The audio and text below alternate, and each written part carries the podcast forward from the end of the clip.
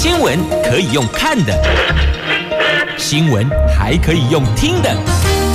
亲切的早安问候，专业的新闻分享，欢迎加入美英主持的 News Online，说新闻给你听。亲爱的朋友，大家好，大家好，大家好，欢迎您再度锁定收听 News Online，我是美英，我是谢美英。在进入今天的四大报头版头条新闻之前，先来关心的是今天白天的天气概况。北北桃白天温度二十五度到三十五度，竹竹苗。二十七度到三十三度，全部都是阳光露脸的晴朗好天气呢。根据气象局所提供的白天天气概况哦，这都不会下雨，拢不落雨啦，都没有下雨的机会。所以告诉你，今天很热，里头就恰呀呀诶。防晒补水很重要。好，那么接着来看的是在今天四大报的头版头条新闻，在联合中时讲的跟九二共识有关系，有着侯友谊首度表态接受合乎中华民国宪法的九二共识。自由时报头版头条到中国要谨慎小心了，美国列三级旅游警示。当心，这个是美国国务院发布的最新的第三级旅游警示，建议美国人应该重新考虑前往中国旅行，因为中国存有任意执法、拘留跟禁止出境，所以。有这些风险，请小心慎行。经济日报头版头条：这特斯拉交车暴冲啊！所以你看，昨天是特拉斯，今天是特斯拉。特斯拉交车暴冲，台湾厂热转，降价促销奏效了。第二季大大增加了百分之八十三哦，创下了四十六万辆的新高呢。像茂联啦、以盛等供应链业绩将向上发展，好，这个是在今天《经济日报》的头版头条的新闻。接着我们来看详细的头版头新闻内容。好，我们来看的是《经济日报》今天头版头，这特斯拉交车量大爆发，在七月二号公布的第二季的全球交车量比。一年前暴增了百分之八十三呢，达到了四十六万辆，创下单季的新高，而且超出华尔街预期。今年交车量可望达成市场所预期的一百八十二万辆，所以可以说是哦后劲十足呢。那台湾特斯拉供应链厂都将受惠呀，贸联、以盛等等，通通都将受惠呢。特斯拉交车成绩亮丽，星期早上的早盘股价大涨了百分之八，市场解读哦，特斯拉上一季交车量持续冲高，并且优于华尔街预期，透露执行长马斯克。先前所透过降价来冲刺销售量的策略，的确是有效果的。至于今年促销的努力对利润有多大的影响，将会在特斯拉十九号公布的财报的时候呢，会看到。那法人看好特斯拉交车量窜高，后续对于供应链的拉活动呢，会持续强劲。茂林提供特斯拉电源管理线束，还有铝充线束，那。业绩将会因此大大进补，但是茂联不评论单一客户跟订单。你有没有发现，其实哦，现在很多厂商都不评论媒体或是。单一客户真的大概都有这样的一个趋势哦。那早先不评论的就是护国神山台积电啊，不管媒体讲什么，他都不哭不笑不点头也不摇头，对吧？好，那么再来就是对单一客户的评论哦，基本上哦，这厂商不太会做这种事情了，因为你可能因此而失去了订单，所以呢，嘴巴上拉链是对的，闭紧一点是对的。人讲迄个点点啊谈对不？是大概类似是这样哈，默默的、安静的把订单吃下来，这样就好了，把嘴巴闭上。他们强调，现阶段车用产品营收占比已经达到百分之二十四，随着主力客户冲刺下半年业绩，那么茂联。业绩渴望同步向上呢？其实以盛也差不多是这个概念哦。以盛是鸿海旗下。机构建的大厂，主要供应特斯拉系列车种的天窗电池组件，还有电池背盖等零组件，由墨西哥厂供货。他们看好随着电动车大客户新厂投产，对公司业绩注意相当相当的大呀。所以你看啦，这个数字。果然带动业绩向上，这数字就订单的数字哦，果然是带动业绩向上发展呢。好，这是在今天《经济日报》头版头条的新闻。那么再来，同样。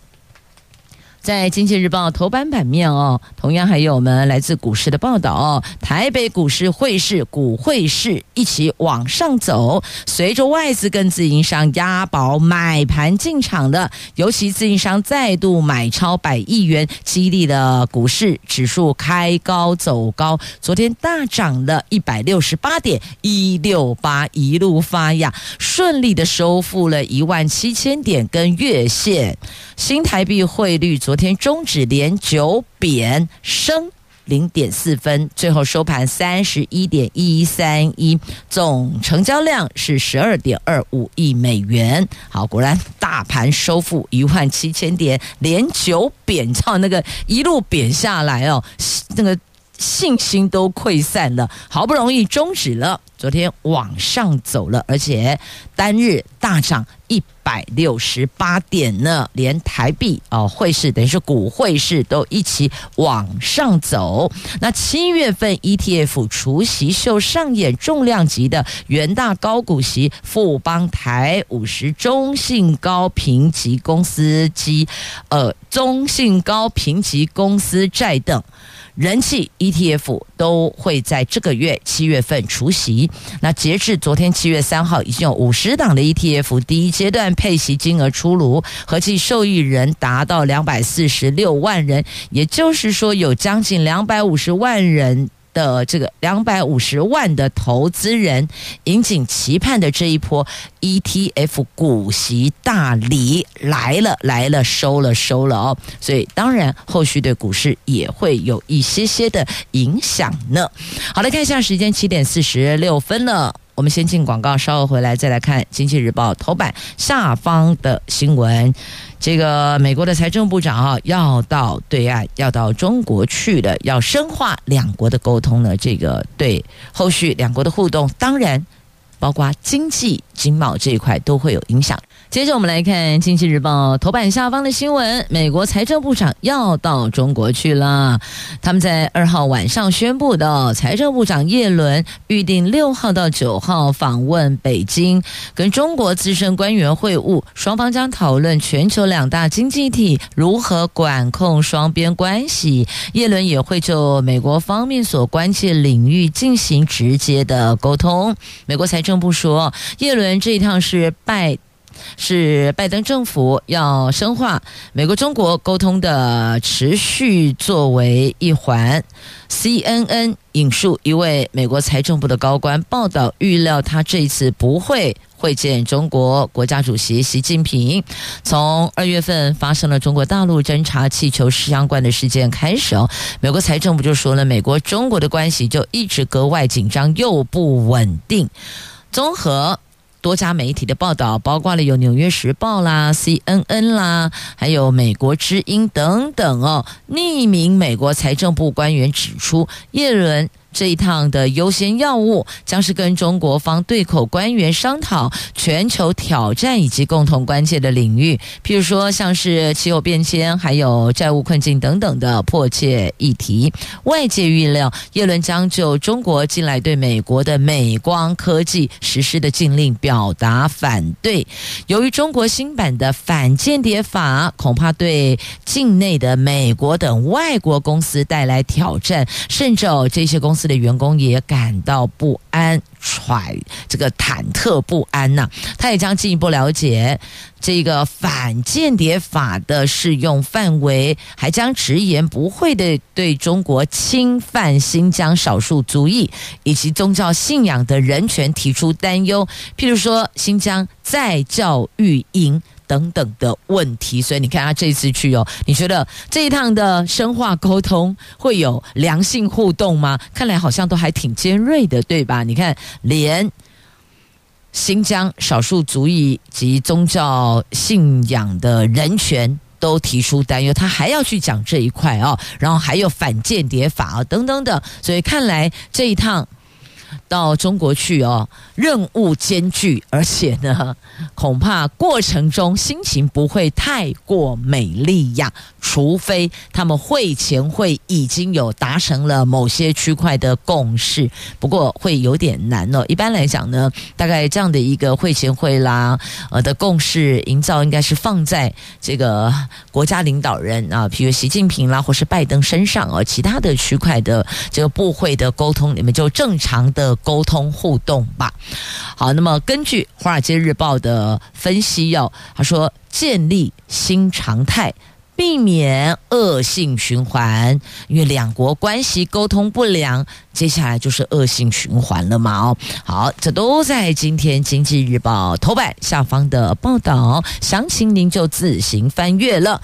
接着我们来看《自由时报》头版头条的新闻，这跟美国、中国也有关系呢。这是根据美联社的报道，在中国通过了《对外关系法》。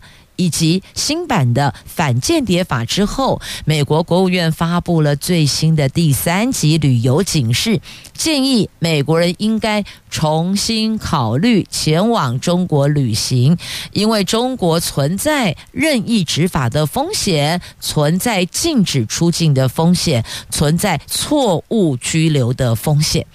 在美国旅游警示系统中，第三级仅次于第四级的切勿前往旅行，所以呢，第四是更加严峻的，等于是一二三四，它已经列为第三级，再下去第四级就是不能去了。所以现在只告诉你哦，建议重新考虑前往。所以这一环后续还要观察是否。真的会造成大量来自中、来自美国的游客流失哦。对中国来讲，他们要去统计这个数字。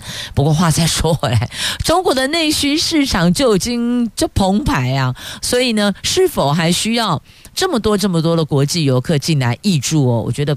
恐怕他们也没有真的很 care 啦，他们自己十三亿人晃来晃去，移动来来去，就已经亏个北丁北当啊。国际游客再进来，那当然了，国际游客进来，这个探利也急嘛，这也是非常好的。那国内内需就等于还是自己家的钱左口袋放右口袋啊，所以有没有办法从别人的口袋把钱放到自己的口袋啊？这个是他们要再去思考的。那么今年五月呢，七十八岁美国公民梁成运在中国就被以间谍叠罪判处无期徒刑，哎，那他们这个新版的反间谍法让外商啊是不寒而栗。假空博呢，我说你有问题，你就有问题，你要如何想方设法为自己辩驳，真的很很头痛哦。你也不知道什么时候被指你有问题，那我们怎样？这登门带人，你才知道你有问题，所以有时候你都会怀疑哦，我到底还有没有存在这个世界上？奇怪呢，我自己我不明白，你比我明白，我有没有做什么事情？难道我不知道吗？结果还要你来告诉我，真的超累的哦。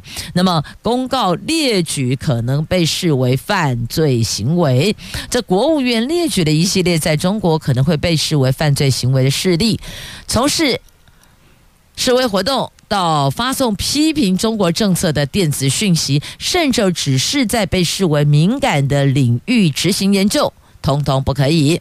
那中国出境禁令可以用于强迫个人参与他们的政府调查，迫使家庭成员从国外回来，有利于中国公民的民事争端解决，还有获得对外国政府的议价筹码等等等等等。所以呢，美国国务院列举。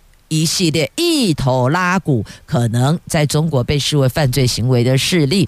那美国对香港也发布了应该要格外小心，第二级旅游就是格外小心。对澳门应该重新考虑第三级旅游警示。所以呢，等于是中港澳是这样啊、哦。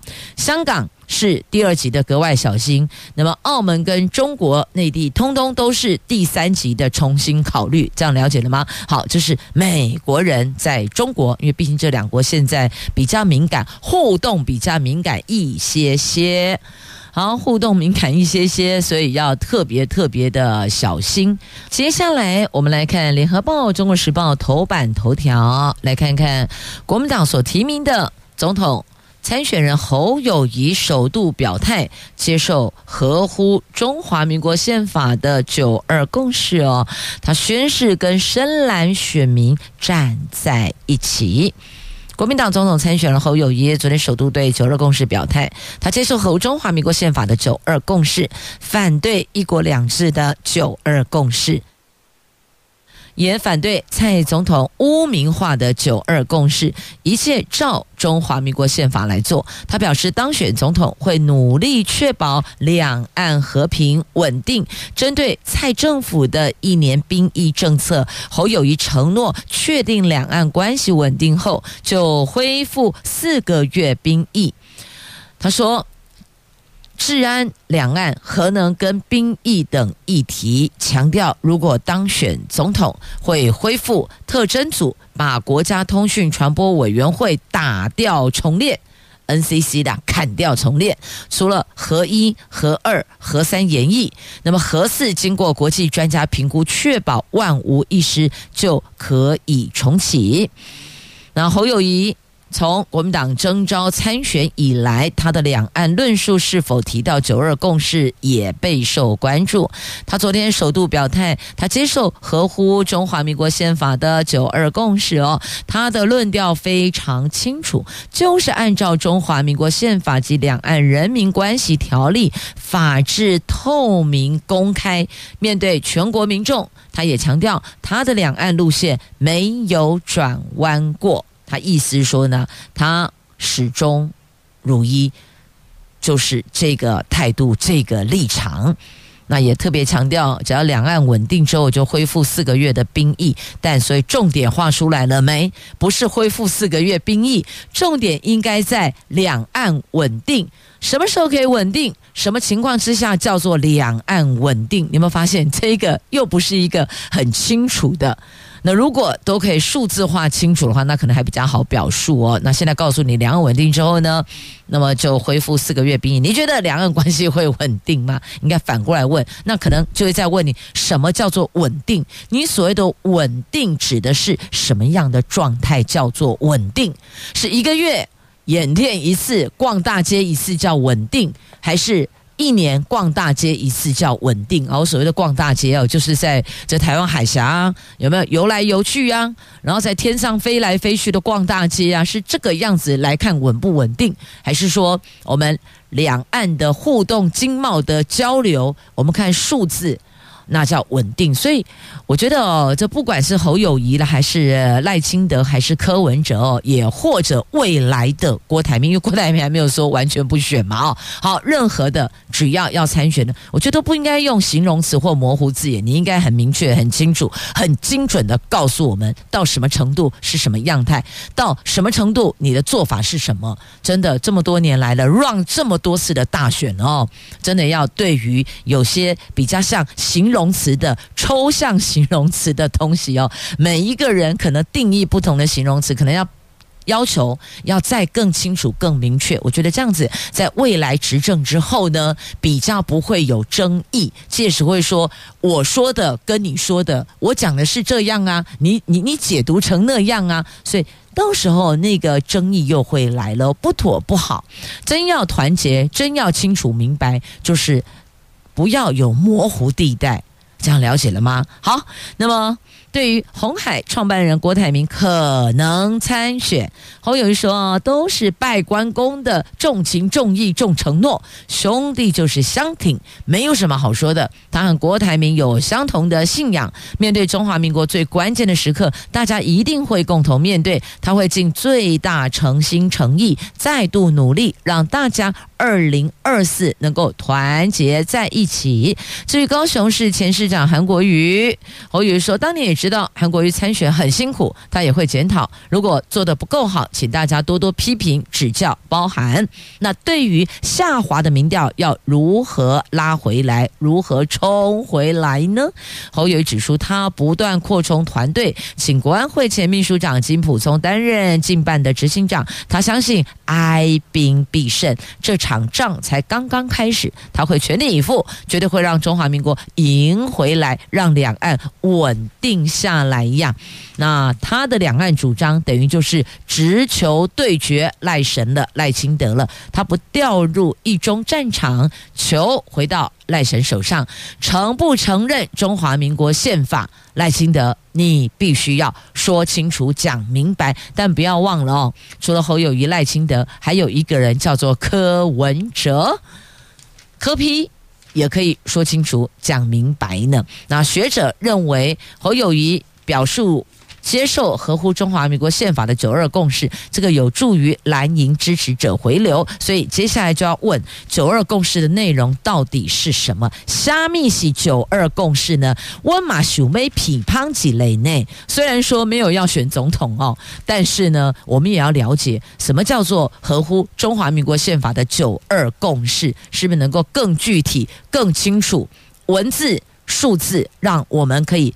一目了然，了解到底虾米是九二共识，合乎宪法的九二共识又是什么呢？好，好多疑问哦，也很想要清楚明白。虽然没有要选总统，但至少我会知道我手上这一票要投给谁，是吧？好，那么接着呢，来看《旧时报》头版版面，讲到了红海郭台铭，来看看郭台铭回到江湖，造访南部。六位蓝营立委参选人。那么台南市的国民党主委就说呢，不要扭捏，要选就讲清楚，你共和情奏，你到底有没算谋？总红海创办人郭台铭昨天拜访了国民党台南市立委第五选区参选人，现任的台南市议员王家正，而且说呢，这个是回到江湖的第一站，希望大家支持我来改变台湾，带来希望。郭台铭的发言引发外界进军二零二四的揣测，国民党台南市党部主委林敬旺批评郭台铭应该直。直接说出目的，要选就讲清楚，不要扭扭捏捏，看不下去呀。那另外呢，国民党则说呢。欢迎郭董支持国民党的候选人啊，所以你看，这个就是有智慧的回答，对吧？那有些比较呃，过去印象中回答就是说，你不要来，你不要干嘛？这不是这不是你，这是温哦，我们自己的党籍同志，你不要来。但是呢，其实更大气的说法就应该说是欢迎你支持我们的党籍同志。我不把它解读成你来拉庄脚，我解读成你来支持我们所提名的候选人。所以呢。这个每一件事情啊，都有不同的角度哦。这一体两面，就看你在哪一个区块去解读了。接着我们来看《中国时报》头版版面的新闻，来看这个日本的冲绳知事哦，昨天他到北京去。他说呢，绝对不能够因为台湾有事就日本有事，使得冲绳沦为战场，这个是他不能接受的。这日本的冲绳县知事玉城丹尼在七月三号抵达北京，展开时隔四年的访中行程，渴望跟大陆国务院总理李强、国家主席习近平会晤。在玉城丹尼出访的当天。大陆的官方媒体就有刊出专访内容，他表示绝对不能够因为台湾有事就是日本有事的论调，使得冲绳沦为战场，而且强调军事冲突将损害中国、美国两国的国家利益，日本、美国应该缓和局势，做出努力呀。在日本国际贸易促进协会会长河野洋平，他从七月三号到七号率领大概八十人的代表团抵达北京访问，那玉成丹尼是以代表团顾问身份随行。日本共同社指出，代表团一行将在四号或五号跟中国商务部及北京高层会面。那根据媒体产经新闻指出，玉成可能会跟习近平会面呢。那么，中国的媒体有《环球时报》在七月三号刊出了玉成丹尼的专访。他说，对于时隔四年再次造访中国，十分期待，希望以访问为契机，为今后更深入交流。创造机会，所以你看了，冤家宜解不宜结，大概就是这个态度哦。所以呢，看能不能有一些更深入的交流，可以创造彼此双赢的机会。这个就是他们所指出的，并不会因为某些事情一定跳出来，干了卡社会，然后剑指中国，不会。他们要的就是一个沟通交流，就是化干戈为玉帛，安内共天挖宝哦。所以这个年代哦，这个年头应该讲这个年头哦，不会有人卡被叮当就要。这个开枪开炮的不会，那通常国家对国家就是先沟通，沟通，沟通再沟通。其实有很多朋友认为，就跟美英所认知的一样哦，这个不会走流血战争，应该走的是不流血战争哦。但是，但是，但是要小心擦枪走火，积累某都后。或是觉得失去哦，一个不小心，不小心按到了，还是碰到了、踢到了、摸到了，然后砰，事情就大条了，对吧？你不要觉得这不可能哦！我不是过去好几次新闻就莫名其妙什么椅子去踢到碰到按钮，或是有时候不小心开关按错了，off 变成 on，类似像这样有没有？结果呢，发生了一些事情，但这一些要命的失误，如果是发生在两岸上面，那就不得了了。所以呢，其实哦，现在要担心的、要关注的、要小心防范的，不外乎就是擦枪走火，不小心美都。后某 C D 就是这样子啊，这个是我们这边自个儿要盯紧一点的哦。一旦擦枪走火，他们是立刻会有动作的啊，就变成是这个误触误按或是造成失误的一方所掀起的争端哦，或是。点燃的战火，类似像这样。好，那么接着再来，同样在中时头版下方的新闻，防止境外敌对势力介入我们的大选，所以呢，最高检举奖金是冷清班，这个检举奖金超高的两千万，遭到质疑，对台商形成了寒蝉效应。那邢泰昭说，这是为了选举公平，所以你看吧，帽子一扣。你们还能说什么呢？这为了防范境外敌对势力网络选举赌盘介入二零二四的总统大选，法务部修订。鼓励检举妨害选举案件要点，明文增列检举境外势力赌盘介入选举破案奖金，其中选举赌盘检举奖金最高是五百万，至于境外势力检举奖金更是高达两千万元，这还真是个天价呢，也创下了行政机关核发检举奖金的最高价码的记录呢。由于境外势力的认定是依据国家安全法、境外敌对势力还有反渗透法，就渗透来源为主，是否因此会造成往来两岸的台商、民间团体在各项选举期间有误触法网的风险？因而产生了寒蝉效应，将会受到各界的关注呢。那新修订的哦，鼓励检举妨碍选举案件要点，除了保留过去法务部颁定的鼓励检举贿选要点，以社会选公职人员职务高低作为发放奖金标准之外，另外还增列了。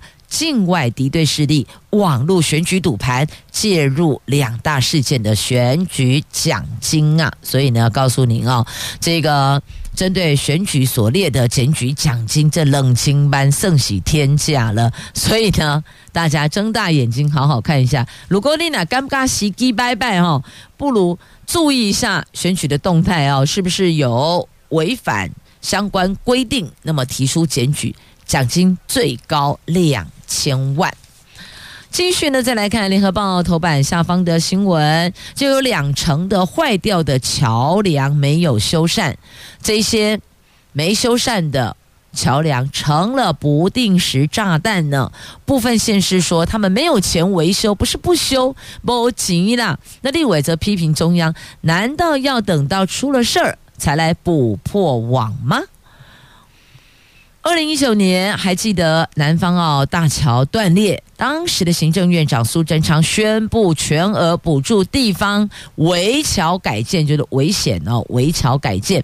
时隔三年多，部分县市却传出没钱可以修桥啊，没钱啦，没钱汤，没币汤猪崩啊，大概是这个意思哦。那公路总局统计，二零二二年全台湾道路桥梁维修率百分之七十八点七十六点八七，但最近相继传出等待。待维修或是重建的桥梁断裂，成了交通安全的不定时炸弹呢？确实是啊，你想想看哦，三年多前那时候你就说了哦，所有的全台湾的所有桥梁全部都要补助，等于说是全额补助，等于说你地方政府不管有钱没钱无所谓，就是把危险的路段。提出来，那中央来补破网，结果没想到三年多过去了，你去问问地方政府，很多拢嘛是安呢，还是没钱呢，没话多啊，没办法，所以该怎么办呢？该怎么解呢？立委批评中央，难道要等出事才补破网吗？所以你看喽，这登上媒体的看到了有钢筋裸露的围桥，加恐怖呢，还得钢筋对呀，害来害去，你想想看。这如果一个地震一个震动，那是否有可能就会发生遗憾的事件了呢？今天智慧新都在桃园，要关心青少年朋友，暑假到了，爸爸妈妈们都很关心孩子们。不在眼皮子底下都在做什么？都跟哪些同学朋友往来？所以啊，暑假到了，我们一起来关心小朋友，关心孩子，关心青少年。今天在节目中，我们邀请桃园市政府警察局少年警察队队长戴贤戴队长，我们先来欢迎队长好。各位听众朋友，大家好，我是桃园市政府警察局少年警察队队长戴贤。暑假到了，孩子们的课业压力有可以暂时的抛诸脑后，当然。空闲游乐时间也就变多了，而且有些家长因为白天工作，所以呢，白天孩子处在一个完全放风的阶段，那个时间空间超开心的，可是却是家长们倍感压力呀，担心孩子们会不会因为某些这个不安江湖世事，所以呢，呃，闯了祸啊，给自己惹了一些麻烦，又担心孩子如果宅在家里沉溺网络世界。或许有可能会误触法令，衍生不必要的纠纷，所以啊，做爹做娘还真是哦，担心烦恼没有尽头。因此，在暑假期间，我们到底可以怎么样来保护孩子？有哪些是家长是做父母的必须要去注意的呢？好，那暑假期间哦，那青少年常因没有课业的压力哦，那加上缺少老师家长的监督，那在外面的时间时间都提高了，那容易发生深夜游荡、流连网咖、电子游场所，然后也容易涉足色情、赌博、暴力、妨碍身心健康场所的地方。那加上同侪及朋友的诱惑之下，容易产生偏差的行为。那偏差行为例如飙车、逃家、吸毒、加入帮派。或是为了打工而加入了诈欺的车手，从事性交易、贩毒等等。那另外时间，呃，大家时间的时间也变长了，那也容易发生网络的霸凌啊，传送私密的影像，然后容易被欺骗游戏点数或虚拟宝物等等哦。那青少年朋友一定要在家，一定要特别留意。那请问我们要怎么留意呢？有哪些征兆是家长可以警觉的呢？孩子们的行为表现出来的，我们要怎么去观察？举例来说，那像诈欺车手的话，嗯、假设你家里突然多了一些乘车票券哦，就可能你的小朋友已经加入诈欺车手到外县市去提领的一些征兆，这些都可以提供我们的家长状况来去做一个的分析。所以您的意思是说，如果有出现孩子本身您没有给予他的这些可以。移动到外县市的这个乘车票券啊，不管是高铁、台铁还是其他的大众运输，甚至机票等等，您可能家长自己就要警觉这些东西到底是从哪里来的。哎，没错。另外就是你家里的小孩子突然呃生活变得阔绰了，嗯，哦，突然变得有钱了，嗯，好，那突然跑去买了很多的名牌，嗯，好，这些可能不是你给的钱，但是突然家里小孩子突然都有了，哦，这些征兆都可以提供家长做一个。哦家里来辨识小孩是不是突然变得有钱的一个征兆。那这些都是通常都是已经加入诈欺车手或从事去贩毒哦，都知道贩毒的可能收入会稍微高一点点哦，这一些都是提供家长哦来辨识家里小孩是不是有行有出现偏差行为的一些征兆。嗯，那刚刚讲的是贩毒，那如果是吸毒呢？好，吸毒，那我们在查气的过程中，发现吸毒的小朋友哦，他的行为哦，他眼神啊，他举止动作，嗯，哦等等啊，都会出现一些哦，跟平常人正常的不一样哦，突然突然有时候精神突然变得特别好啊，可能过了吸毒的兴奋期之后呢，啊，就变成了相当的萎靡哦，这些都可以提供我们那个家长来做一个很好的一个辨识。所以第一个就是观察他的精神状态，对吗？是的，好。首先会出现怪异的，就是他的精神状况跟过往不太一样了，这就是提醒家长要留意。是的，好，以上这几个大方向哦，就是粗略的提供您，虽然不是唯一根据，但至少有一些端倪，我们可以去察觉。那青少年犯罪还有被害的问题，都是。社会大众也是政府，更是家长关注。就像队长您说的，因为没有课业压力，暂时脱离家长跟学校的监督，容易发生触法的行为，亦或者自己不小心成为被害人。那在暑假期间，政府有哪些措施是保护青少年的呢？哦，那。每年暑假哦，在七月一号到八月三十日都为为期两个月的青春专案。那这今年的青春专的主轴分为有三个，那就是。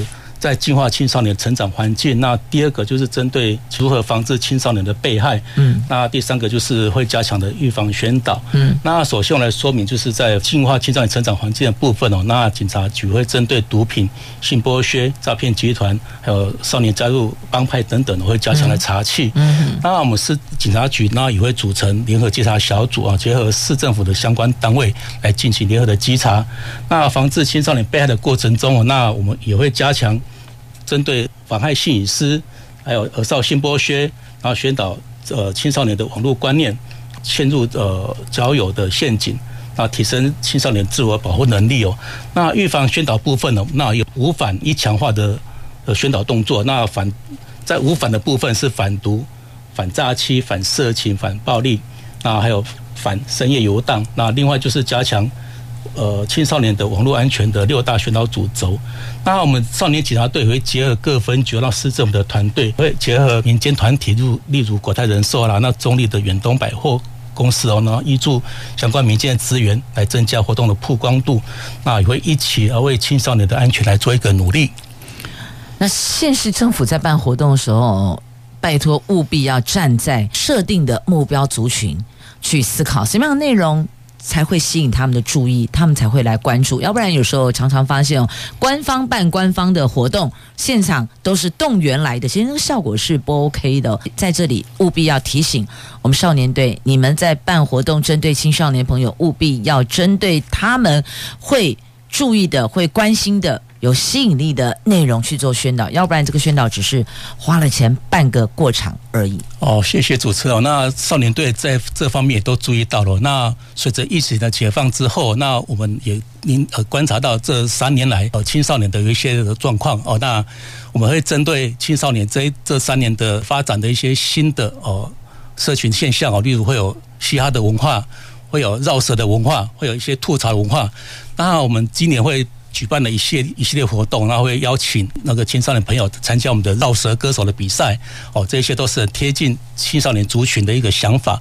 那也会甄选那个青春发言人啊，所谓青春发言人，就是在我们呃本市的高中生哦，呃甄选一位哦，那人气的歌手哦，那到我们的青春湘潭市哦，那参加我们本队的。线上直播的活动，那我们的来宾呃，现场直播的来宾会请那个去年呢阿妹演唱会的压轴阿拉斯哦柯旭恩嗯啊担任我们的现场的嘉宾，然后跟现场的少年队还有青年事务局那共办的活动，然后一直来。进入我们的青春相谈室哦，那畅谈青春的话题啊，这些都可以贴近我们青少年时下的一些想法的一些作为哦。那一改啊，过去政府办的活动可能都是动员来的状况啊，那我们是非常贴近青少年的想法去做一些个规划的活动。至少要让孩子们他们知道有办这样活动，进一步愿意来参与这样的活动，他才能够知道我们要传递的讯息，跟告诉他们怎么样保护自己。要不然哦，我们办我们的活动，他们让他们的，其实基本上还是没办法产生交集，就更不可能会有共鸣了哦。好，这个是目前我们少年警察队至少有与时俱进。也了解到要怎么样揪一些让青少年朋友熟悉跟喜欢的代言人或是宣传大使等等哦，让他们注意到。那知道该怎么样保护自己，才是我们办活动最终的目的。今年非常特别哦，COVID-19 冲击减缓，各项防疫政策也逐步的解封。像过去三年暑假，大概都只能够宅在家里的青少年朋友，这个暑假超开心的，全部都可以细给嘎嘎跨跨哎哦，这是一个家长会担忧的问题所在，因为不知道跑到哪里去，因为不知道跟哪些朋友混在一起。那另外还有。有网络的问题，网络发达，青少年族群更是社群媒体的主要使用者。从网络衍生了许多的，包括贩毒、诈骗、性隐私犯罪等等的被害情况是有所闻。所以，接下来队长，您想提醒青少年朋友以及家长注意哪些事情呢？好，那各位听众朋友，大家好。那在网络的使用方面，我有几个。特别重要的地方，要跟大家做一个提简单的提醒哦。那就是在在网络上啊，在 FB 啊、IG 或是抖音等等的社群媒体，那也不要轻覆呃随意的回复陌生人的讯息，因为在社群媒体中，呃身份都是可以伪冒跟假造的哦。那很多青少年随意跟社群的人、陌生人加入好友之后啊，透露你的心事或传送你的私密影像等等，那都很容易提高了被害的机会。第二个，那也不要随意透露呃个人的个资哦。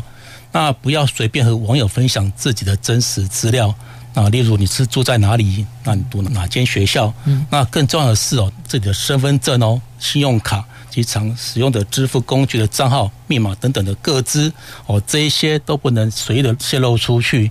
另外就是在网络购物啊，那求直接交的部分都要小心的来求证哦。那诈骗集团常利用社群媒体哦来投放广告，去创造假身份来进行诈骗。因此，只有陌生的网友要求提供金融账号啊，要求私下见面哦，然后协助提供购买点数啊，钱多事少、离家近的等等的讯息，那都要请青少年朋友能够提高警觉哦，这一些哦可以提升自己的免疫能力哦，都要知道哪些。诈骗集团所使用的方式，嗯，在你知道了之后呢，那你就可以做好一个预防的动作，就好比打了一个预防针之后，说哦，这一些就是要侵害我了，加强辨识之后，你的免疫力就可以提升啊，就不会被网友被诈骗、诈骗集团的的情形来发生哦。好，这个就是特别要提醒所有的听众朋友、青少年朋友、家长多方留意。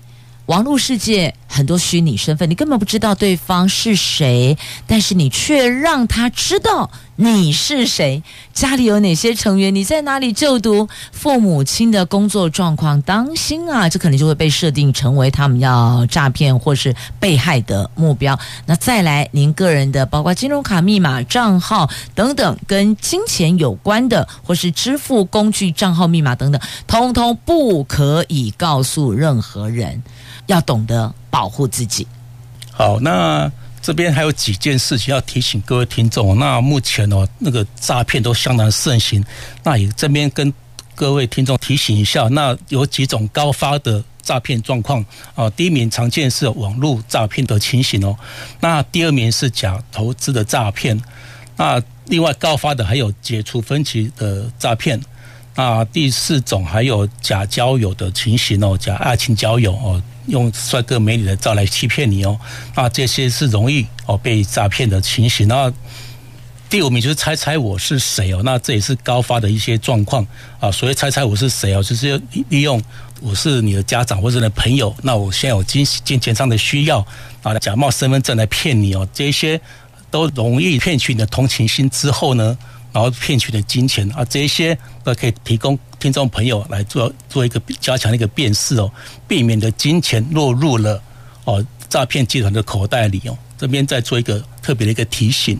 好，所以提醒大家啊，要懂得保护自己，保护隐私、各资，尤其是任何跟金钱账号、信用资料相关的区块，都要懂得保护自己。这也是家长平常也要告诉孩子们，江湖险恶，小心处处都是陷阱啊！但如果都让孩子宅在家，他在网络世界还是有可能因此上当受骗，成为被害人。所以回归到原点，就是。家长要多关心孩子的交友状况，他的休闲娱乐，还有他去了哪些地方。唯有关心关怀，才有可能让孩子免于成为被害人、受骗上当。今天谢谢桃园市政府警察局少年警察队队长戴贤戴队长，谢谢您，谢谢谢谢谢谢各位听众朋友。好，暑假倒数计时了，即将迈入暑假了，所有的爹娘振奋一下吧！孩子离开学校了哦，爸妈的责任就在加重了一些些，保护孩子是你我共同必须要承担的，让孩子能够快乐、幸福、平安、健康的成长。再次谢谢朋友们收听今天的节目，我们下次空中再会了，拜拜。